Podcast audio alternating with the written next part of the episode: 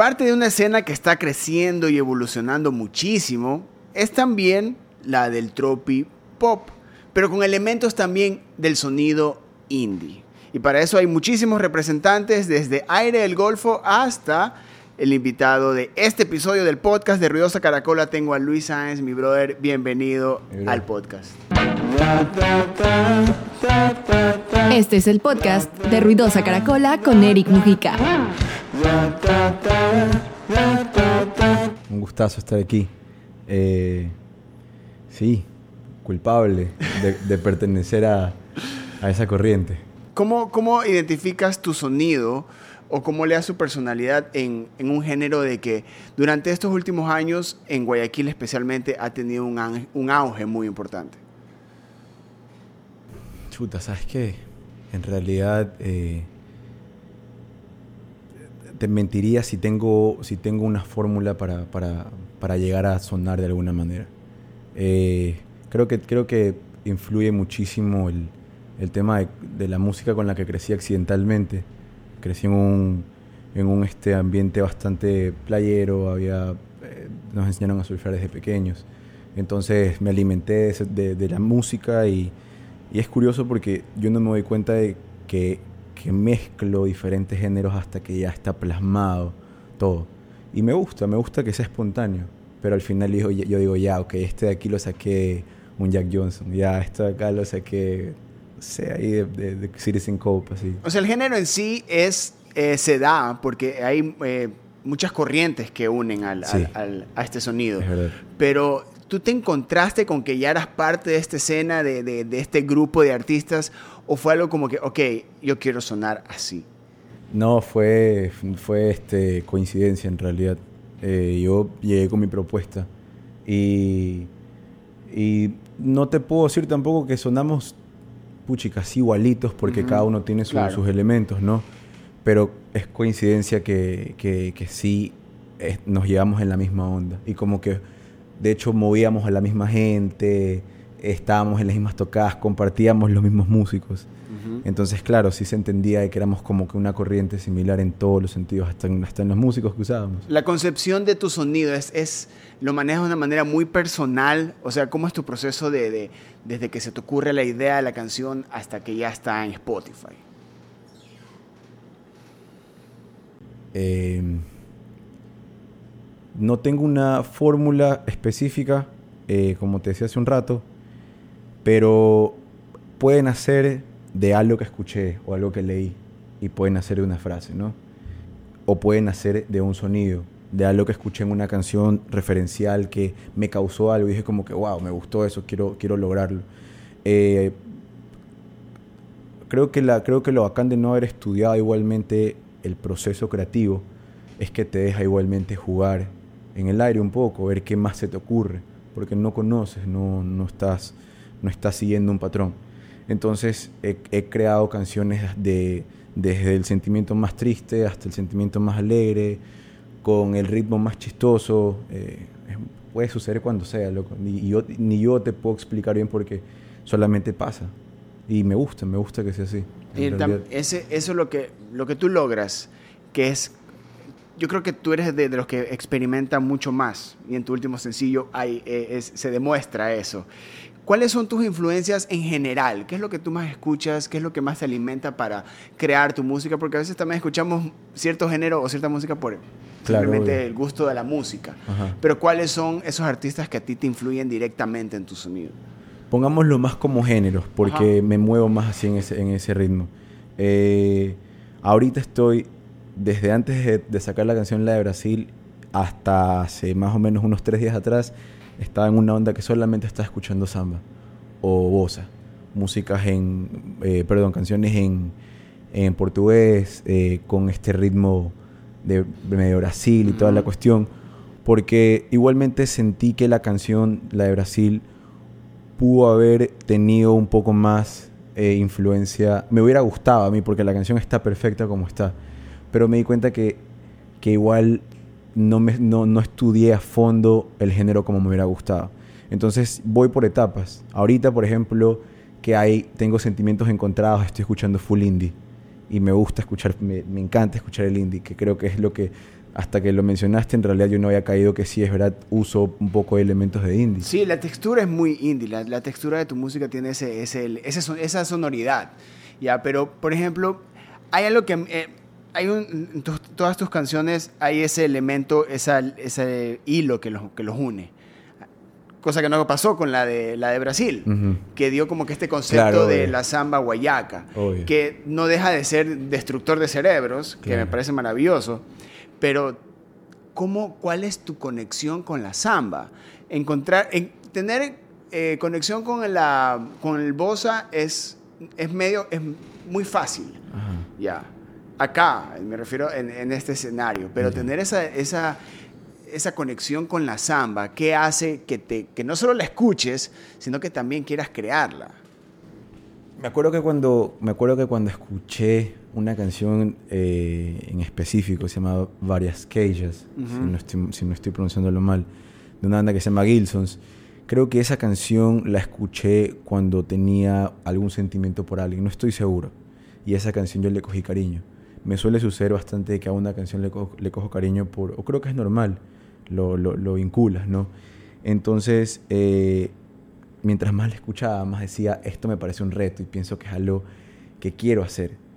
Eh, el sentimiento se llevó a encontrar con, con, la forma de cómo estaba escribiendo la canción y dije, solamente en mi cabeza como que me gustaría irme a algún lado con esta persona. Claro, pero también crear, eh, tener la comodidad o el conocimiento sobre cierto género del que ya compones y meterte en las samba es como no solo es una cuestión de esta canción me gusta, es aquí empieza mi educación. Claro, obvio, sí, sí. Y, tienes razón, porque por ejemplo pasé para esta canción, pasé por manos de Jorge Vega, por ejemplo. Y él me enseñó lo que era una base brasilera, cosa que yo no conocía. Me topé con Marcel Ferrer y me enseñó cómo iba el, son de la, de la, de osa, en este caso, perdón, de la samba que estábamos usando. Fue una mezcla de ambas cosas en realidad. Pero, claro, ellos me escuelearon y lo digo, y lo digo con gusto porque, porque me gusta que, que, que, que, los otros músicos se interesen en compartir eso conmigo porque yo siento que tienen como que tal vez fe en mi trabajo. Y es chévere sentir eso igual, que se toman el tiempo de enseñarte. Hay algo eh, que tiene muy atractivo la canción sí, y lo que, está, lo que genera ya en una, en una escena donde sabemos que el género en el que tú te desarrollas eh, hasta llega a un punto donde sabemos cómo eh, los elementos que usan para sonar, los elementos que la, gente que lo sigue, los fans, cómo suenan eh, y, lo que están generando, que es enorme. Tú hace poco tuviste un sold out, también Mandebarro tuvo dos sold outs, también, y ha habido como que esta onda pop que está creciendo muchísimo en la ciudad.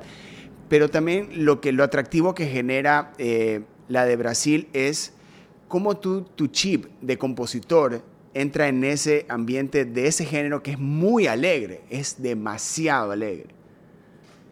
Creo que es eso. Creo que, creo que no me había topado con un género que me haya hecho sentir así de feliz. Y ahí yo hondo, yo como que trato de, estar un poco más en, la parte indie, como, como dices, así como que siempre ha habido un, un hilo entre todas las canciones. Y este tema en específico coincidió de que yo con mi productor llegamos a tener una mejor comunicación, por un lado, y entonces ya dejé de sonar como varias influencias, sino que soné más como yo. Entonces, y eso significó entrar pateando el tacho, porque quería en serio ponerme ese reto. Y, y la samba como que me dio esa, ese, ese, feeling de alegría. Fíjate que usamos esas voces en los coros que hace sentir eso, y es, y es probablemente mi parte favorita de la canción hay veces que la escucho solamente para escuchar la gente que estaba ahí cantando, porque ese, ese, es, la, ese es el trip de la canción. Que te haga sentir feliz, que te haga sentir bacán. estoy yendo al trabajo, no importa, pero, pero voy con esta canción y me, va y me está alegrando el día. Cosa que pasa, me han dicho, loco. Pero también es interesante que también tu canción te genere eso a ti. Y desde ahí es como que eh, te das cuenta de que, porque a veces el artista se aleja, se aleja un poco de su arte como de manera a desligarse a, no, a que no se repita o decir, eh, pasé tanto con el proceso de esta canción que me desligo eh, por completo hasta que la vuelva a tocar. Pero tú las, la usas hasta como para tu propio, eh, para tu propio ánimo. Sí, obvio. Sabes que es la canción que más me gusta. De mis canciones te puedo decir que hasta ahorita es la producción que más me ha gustado. y te lo digo no por la calidad del sonido, ni no como, por cómo estuvo, eh, estuvo compuesta, sino por el feeling, por el feeling final. ¿Esto significa que de ahora en adelante tú te vas a dedicar más a hacer samba o esto significa de que vas a ampliar más eh, los géneros que quieres abarcar? Sí, la segunda. Significa de que, de que voy a comenzar a pisar terreno que tal vez no he pisado antes. Y, y ¿sabes qué? No con ningún propósito, no, no por decir, este, estoy intentándolo, sino porque, porque quiero hacerlo, porque siento que sé que puedo hacer más y no me quiero quedar en lo mismo. Los resultados de la de Brasil te dio esa seguridad de decir, ok, yo creo que sí está válido y ya tengo la justificación para poder hacer eh, eh, otro, involucrarme con otros géneros. Puede sonar un poquito cliché, pero los resultados de mi comodidad y felicidad con el resultado fue lo que a mí me hizo pensar en pasar la página y seguir y ver qué más hay. Eh, las reproducciones te dicen algo, puedes estar contento, pero hay algo adentro, ¿me entiendes? Hay, hay, algo adentro que simplemente tú lo comprendes, pero no te lo puedo explicar en palabras. Sí, te entiendo totalmente y es, y es lo que hace de que el siguiente paso sea mucho más importante y, también tendrá mucho más riesgos. Obvio. Ya, porque está como supero esto que acabo de lograr para llenar aún más esa satisfacción artística que, que es, que es jodida. Obvio. No deja de ser jodida. Pienso que, pienso que puede, puede suceder en cualquier momento. Pienso que en algún momento eh, puedes crear algo que no sea tan, tan consumible por la gente. Pero si en el momento lo que hiciste hacer igualmente no te resultó en cuanto a las reproducciones, está bien, porque pisaste a lo que querías pisar. Y, no siempre vas a tener la fórmula para hacerlo todo al 100. Creo que ninguna banda en el mundo ha sacado todos los hits menos de Yankee que se mancía se y, y, la revienta. Pero ¿cuánto eh, tú te das tu tiempo para componer? O sea, tú eres de lo que me vas a sentar a componer, o sea, o se te vino la idea y es como que este es el momento. Más que nada saque cuando, cuando estoy así con el, con el sentimiento tiene que ser ahí. Pero una vez que ya está escrita, la repaso muchísimas veces. La repaso y me siento, por ejemplo, me siento a hablar con José. Le digo, José, toca las congas con esta canción conmigo. Para ver si es que hay algo que se me puede ocurrir. Vengo y me siento con Eduardo Ballén, que él, él me, ha, hecho arreglos para, para, para las tocadas y, toda la cuestión, para inclusive hasta para algunas canciones. Y yo confío bastante en el sabor que él tiene. Y entonces esa, en esa parte yo sí me tomo bastante tiempo, en que antes de plasmarla, haya experimentado todo y haya, visto todas las vías para, para ver si, si me gusta otra opción. Hay veces que inclusive hasta le cambio de género. comienza haciendo salsa y se hace, eh, yo qué sé, un flamenco. ¿me todo eso lo haces en el proceso de preproducción, o ni siquiera de la composición del tema. Eh, lo hago cuando tengo, estoy todavía con el papel y lápiz ahí. Eso lo hago ahí. Cuando estoy todavía borrando y, escribiendo eh, nueva letra. Porque nunca confío tampoco en mi primer... Eso es, eso es mi primera, mi primera, mi primer acercamiento es bastante emocional. Escribo lo que se venga también para no perder el hilo, porque pienso que se me va a ir. Y ahí la voy repasando. Y ahí cuando ya estoy listo, a hablarla con Onti para hacer la preproducción. ¿Tú qué tan listo te metes al estudio de grabación? O sea, ¿qué tan lista está la canción como para entrar a grabar una vez que ya tocaste el estudio? La base está 100% lista, ¿ya? Eh, muy pocas veces hemos cambiado un esquema de una canción, muy pocas veces. Eh, ocurrió con la de Brasil, de hecho, ahorita que, que, que, lo, que, lo, que lo menciono. Dieguito Chan entró, tuvimos un momento en el que estábamos un poco como que sin vida y, y Dieguito, Chan entró a, a, a darnos un poco de luces. Este Perdón, la pregunta cuál era. Pero qué tan, o sea, qué tan, qué tan eh, ah, terminada está la canción como porque hay artistas que entran al estudio y graban, es, ya tienen la canción lista, solo graba. Otros pasan sus procesos dentro del estudio. Claro, no. O sea, por ejemplo, yo llego con esta canción en una nota de voz a hacer la preproducción con Onti. O sea, lo que está listo es la letra y el largo de la canción y las notas y el tono. Ya, eso es lo que está listo. Y las notas ni tanto porque por ahí vienen y las arreglan. Pero yo esa parte creo que es una de mis partes favoritas y una de las partes que más detesto, la parte de la preproducción. Porque la de Brasil nos tomó a nosotros, la preproducción nos tomó a nosotros, qué sé yo, unos dos meses, tres meses de preproducción. Wow. Pero es, que también eh, se suma el... está, es la primera vez con este género. O sea... Se sumó todo. Aparte también yo creo que a veces hay canciones que piden, que piden eso. Obvio.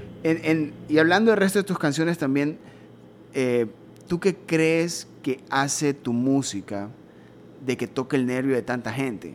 Porque hay muchísima gente que sigue, que llena tus conciertos, que llena tus eventos, está pendiente de tus lanzamientos. Y, y hay algo en particular, más allá del género, que debe tener la, como, como las personas, como que deben tener su ángel. ¿Cuál es el ángel que tú crees que tienen tus canciones como para generar comercialmente hablando? Ahorita despegando un poco al artista, del, al, humano del artista, más viendo en un lado comercial. ¿Qué crees que es lo que, que, que golpea en la gente? No tengo idea, loco. Te lo juro que no tengo idea. Me he hecho esa pregunta. Puta, loco, para, para mí. Pero la mala palabra. No, tranquilo. es aquí, eso Este. Para mí. Es, es, es difícil procesar todavía lo que sucede. Y. Y no sé exactamente qué es. No sé si es la voz no sé si es el feeling, pero yo sé que algo está pasando. Y, no te puedo mentir, se siente vacancísimo. Se siente increíble saber que un man se me acercó un día y me dijo, sabes que yo le pedí a mi pelada que se amarre conmigo con tu canción. ¿Sabes lo que es eso, loco? Que le pidas que también seas parte de una cena de ellos. Si tripeas, loco. O sea, es, es... O sea, ya eres parte de momentos importantes de, de, la gente. Y, pero no sé, no sé dónde está. O sea, no, puede que, a ver, puede, puede entrando como que un poco viéndolo desde, desde lejos. Yo no soy parte de, de, tu equipo de trabajo ni compongo contigo, pero también, este, no sé si tú te has puesto a pensar de mientras más orgánica es tu canción para ti, porque estás totalmente involucrado con el género, porque a veces puede pasar de que no sé el género, pero sé que funciona, me voy a meter con este género. Y no existe esa parte orgánica que, que mantiene la canción.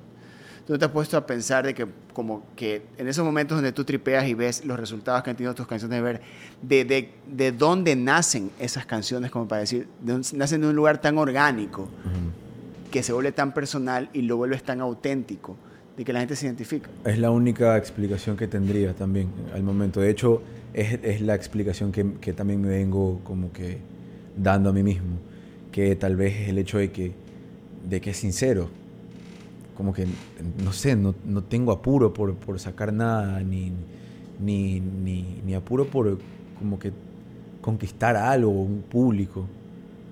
Y yo sé que ah, yo sé que lo digo bastante y que puede ser medio canción, pero es que es, es así, loco.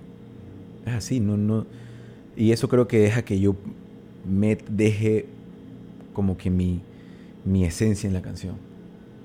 Y eso no sé, no, no sé si, si, si, si si se usa mucho, como que los artistas dejan la, esencia de cada uno, igualmente cada uno lo hace, pero no sé a qué punto.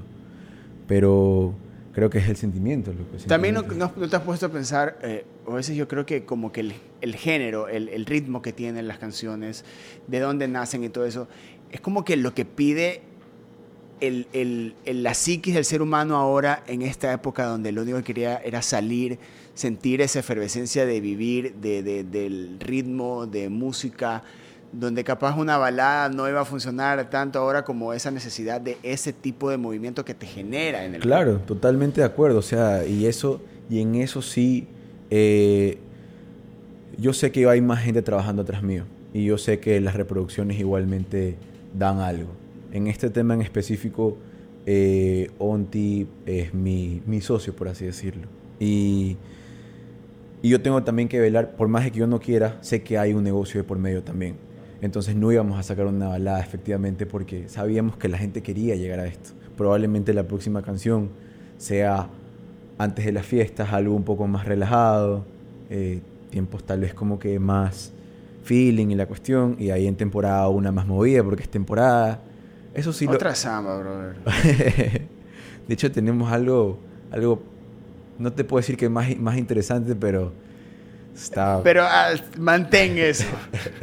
o sea, yo soy la última persona que tiene que decirte cómo debe sonar, pero sí, es, la, la, de Brasil eh, fue, un, eh, fue algo muy bacán. ¿Tú la escuchas?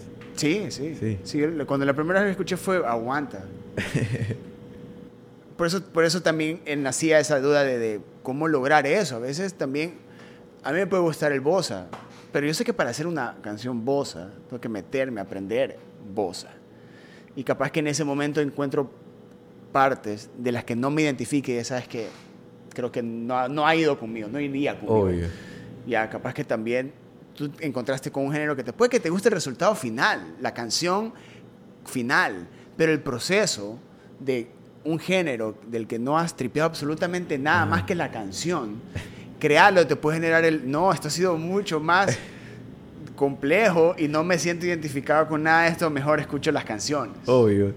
Eh, sí, o sea, no te puedo decir que no me pasó en algún momento, el que me pasó en el proceso de, porque decía, aguanta, aguanta, pero está, hay un piano salsero en el final, en el, en el, en el coro final, está Joel metiéndole salsa en samba, pero para mí, para mí si el tiempo funciona, el resto lo puedes acoplar, si va a tiempo, lo puedes hacer.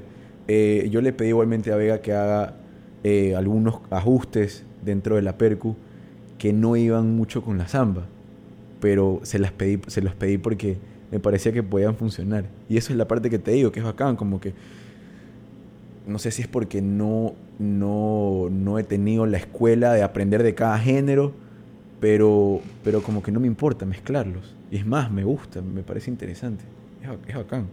Siento que, siento que eso también ayuda a crear una mezcla de sensaciones también porque estás así bailando salsa y de repente escuchas unas trompetas, estás bailando samba y de repente escuchas unas trompetas salseras, que es el que está haciendo las trompetas ahí.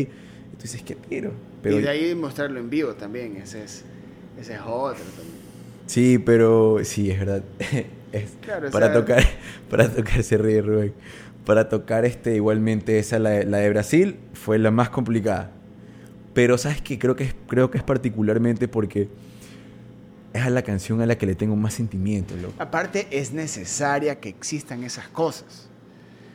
A todo artista, o sea, lo que tú hiciste con, con, con la de Brasil, sacaste de la zona de confort, o sea, tú te sacaste de tu zona de confort, lo sacaste al productor, a los músicos también lo sacaste de la zona de confort. Es como que, y no por una cuestión de incapacidad, sino de, hay esto, ya, o sea, yo creo que ahí viene la parte, eh, lo bacán cuando vas a cargar el instrumento solo para componer, es que va a salir de aquí. Ya, y a, ti te salió una samba. una samba. Claro, o sea. Ahorita, ahorita, En ese momento te salió una samba. En ese momento me salió una Capaz mañana te sale una como las canciones que ya tenías hechas. Eso es lo que tú estás viviendo en ese momento. Ahorita. Ya. Porque por eso a veces yo veo de que eh, se nota de que a veces por seguir una, una onda o un, o un género o algo que está de moda, es cómo hicieron, ok, se hizo así, se hizo así, se hizo así, se hizo así, ok, listo, dale, se, se realiza. Obvio. ¿Ya? Pero también está ese de, cojo una guitarra y veo que me sale. Si te sale algo Luis Sáenz, Luis Sáenz de hace dos años, no pasa nada. Eso es, eso es lo que tú estás viviendo en ese momento. Y si ya y si ya tú mismo te demostraste que pudiste hacer otras cosas, es ok, ¿por qué no? Sí, loco, o sea, chuta, eh, te lo juro que yo veo el resultado de la de Brasil y digo, puedo hacer, eh, puedo hacer cantidad de huevadas. ¿Tú puedes tomar como, como la de Brasil como el antes y después de tu carrera? O sea, como un punto donde digo que tú puedes hablar aquí unos cinco años. Bueno, antes la de Brasil o después de la de Brasil. Comercialmente no. Comercialmente pienso que no. Internamente sí. Para mí sí marcó un antes y un después. Totalmente. Eh, decidí serle más fiel a mis ideas. Porque como te digo, o sea, yo igualmente llegué sin saber nada. Eh, pasé, eh, es mi segundo productor, ¿verdad? Y yo como buscaba refugio, como no sabía, efectivamente, buscaba refugio en los productores, como que qué piensan que, que debo hacer aquí o qué piensan que tengo que hacer acá. Y un día como que me senté y dije, pero al final del día yo, yo hice todo esto. Eh, obviamente con ayuda de, gente que, que, quiero mucho porque he dejado que se metan en algo tan mío. Pero yo lo hice. Y eso significa que yo puedo también confiar en, los arreglos y confiar en los sonidos que yo le quiera poner. Y eso fue importante en esta canción, porque si no estaba de acuerdo con algo, decía que no estaba de acuerdo con algo. Antes me costaba un poco más decir, ¿sabes qué? No estoy de acuerdo. Por el mismo hecho de que yo no soy productor, yo no soy estudiado, ellos son los que saben. Pero ya después, con el tiempo, me di cuenta de que en realidad la música puede ser aprendida de muchas formas. Tú puedes ser habilidoso en la música de muchas maneras y no tienes que estudiarlo tampoco. Claro, también súmale la experiencia del, de los años, ¿no? O sea, ya, ya has grabado, ya has escrito, ya has tocado. O sea, yo creo que a veces sin, sin ponernos en plan de, bueno, ¿qué voy a aprender de esta canción? o ¿qué voy a aprender en este show? Es, es, es automático. Obvio, terminas aprendiendo. Ya, tú sabes qué error se cometió en ese show, que no se debe volver a cometer sin necesidad de mencionarlo. Obvio. Tú sabes qué arreglo pudiste haber hecho mejor en tal canción y en el siguiente automáticamente tienes ese de pilas con los arreglos. Que no se repita como el anterior. Pero no es que te lo estás diciendo, está, está, automático ahí de que es, esto no va a suceder en el próximo sencillo. Ya. Y, es, y, eso, y eso te genera esa como que, a veces, y yo creo de que la personalidad del músico en el estudio se, sale, se forma un poco más tarde. Porque el, vivir el estudio de grabación toma un tiempo. Porque no es muy distinto de que empiezas a tocar guitarra a entrar a un estudio de grabación. Creo que, creo que llegar a, a, a, tu. Creo que llegar a lo que. al resultado que tú buscas como músico es, es una cosa que desde ahí, comenzando desde ahí, ya es una cosa que toma muchísimo tiempo. Y es algo que, que yo siempre. en lo que siempre pienso. Digo, por ejemplo, Coldplay. No sé cuántos años tiene tocando Coldplay, pero Coldplay tiene una trayectoria, tuvo una trayectoria enorme antes de llegar a donde está. Y puchica, uno de mis cantantes favoritos, Adi Suleiman. Yo sé que no es muy sonado, es un, eh, es un, es un pana que tiene una, una tropicalidad también automática y, te hace te hace sentir ese baile y toda la cuestión. Y yo he escuchado y he visto videos de YouTube desde que el man era puchica, peladito y ha pasado por 15 años, 20 años en música y ahorita es un duro. Y de cierta manera me puedo relacionar con eso. Entonces tú, tú sí estás listo para esos 15, 20 años. Chuta, es que no me, viera, no me vieran haciéndolo. No pudieran hacerlo, loco. Ya, ya es algo en lo que estoy... Y hasta se me quiera la voz, ¿me entiendes? Porque es, es el feeling de lo, que, de lo que se encontró. Encontré una nota que yo sé que mucha gente no encuentra tal vez a lo largo de su vida. Y es, para mí eso es súper importante. ¿Cómo ves tú eh, de aquí en yo creo que la pandemia nos hizo analizar un poco las cosas, ¿no? De aquí en un lapso de 10 años, mejor acortemos los tiempos. ¿Cómo ves tú eh, la escena en la que tú te estás desarrollando en, en, los próximos 5 años? ¿Cómo? No te entendí. ¿Cómo ves el desarrollo de la escena, de la escena en la que tú te estás desarrollando, la música con la que tú estás trabajando dentro de 5 años? Sabes que siento que siento que no ha habido mucho cambio desde que comencé a hacer música hasta acá en cuanto al, al consumismo de la música local. Eh, creo que es un tema que todos los artistas aquí independientes tratamos de tocar en, alguna oportunidad en la radio o en algún video, apoyen la música local. Eh, pero, ¿sabes qué, loco? No veo, no veo, veo la misma gente.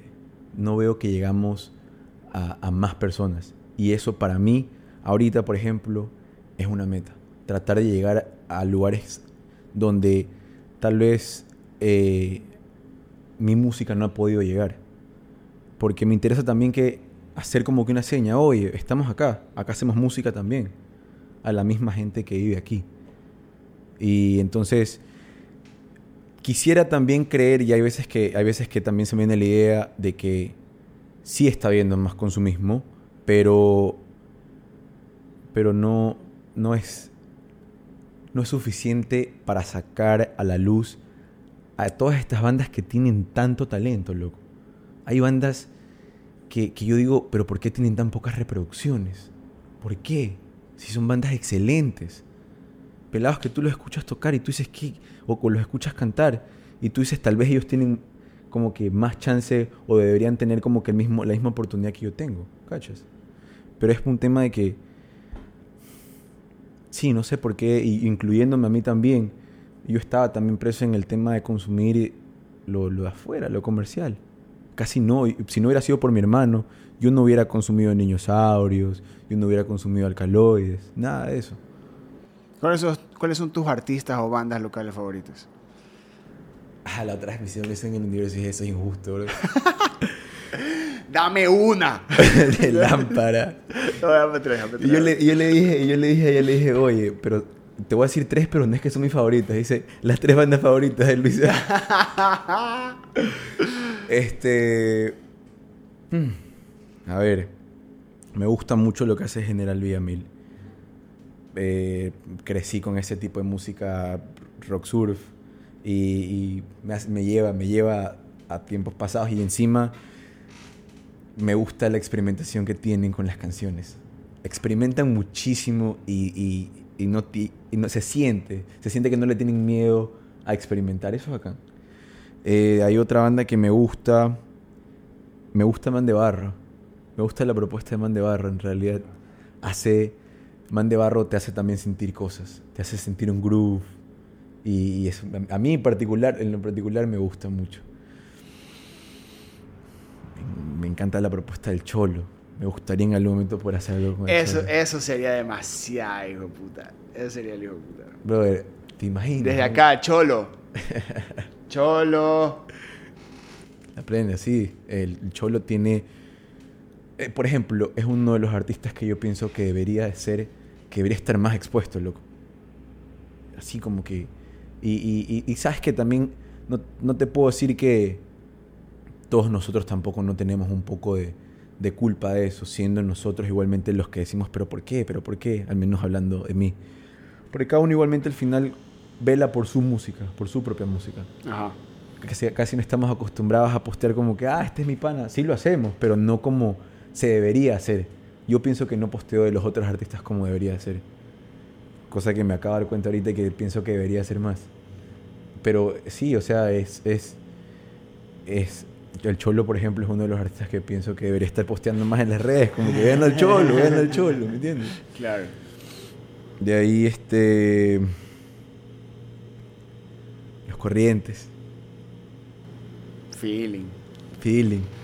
Feeling. Pero eran también. Eran unos manes, puta. Con, con pantalones. Claro. Es eran, sí eran lo máximo. Luis, para terminar una pregunta. Ahorita que justo estabas hablando del groove, que es muy importante en tu género. ¿El, ser humano nace con groove o se hace con groove?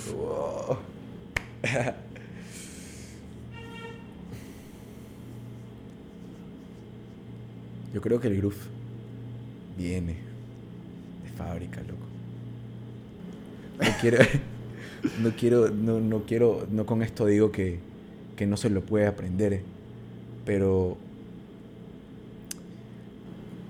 Es distinto al que aprende el groove al que ya viene con el groove. Obvio. Sí, y vuelvo, y vuelvo a coger, por ejemplo, la, la, la, la- el ejemplo de Diego Chean. Ese pelado tiene groove. Habla con groove. Habla con groove.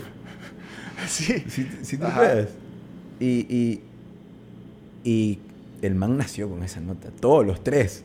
Los tres hermanos, los- los- todos los tres nacieron con ese, con ese, como que ese don, no sé, el oído más que nada. Y sabes qué? Pienso que el tema del, del, del groove o del sonido viene de la capacidad del oído, ¿sí sabes? Pienso que, pienso que esa es la raíz. El oído es, es lo que marca varias cosas, Increíble.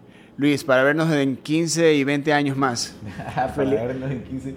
Para vernos la próxima semana De una, loco. 15, 20 años más de música, Luis Ángel, lo tengo Sí. anotado. Así se acaba de desbloquear un nuevo artista aquí en el podcast de Ruidosa Caracola, gracias a PEX, la cerveza número uno. Ahí la tienen para ustedes. Eso significa que este episodio se acabó. El artista Luis Sáenz, tripéenlo, escúchenlo, está buenísimo todo lo que acaba de lanzar. Yo soy Eric Mujica, este es el podcast de Ruidosa Caracola. Adiós. Ruidosa Caracola es una producción de Tripea. Suscríbete, compártelo y escucha nuestro playlist en Spotify.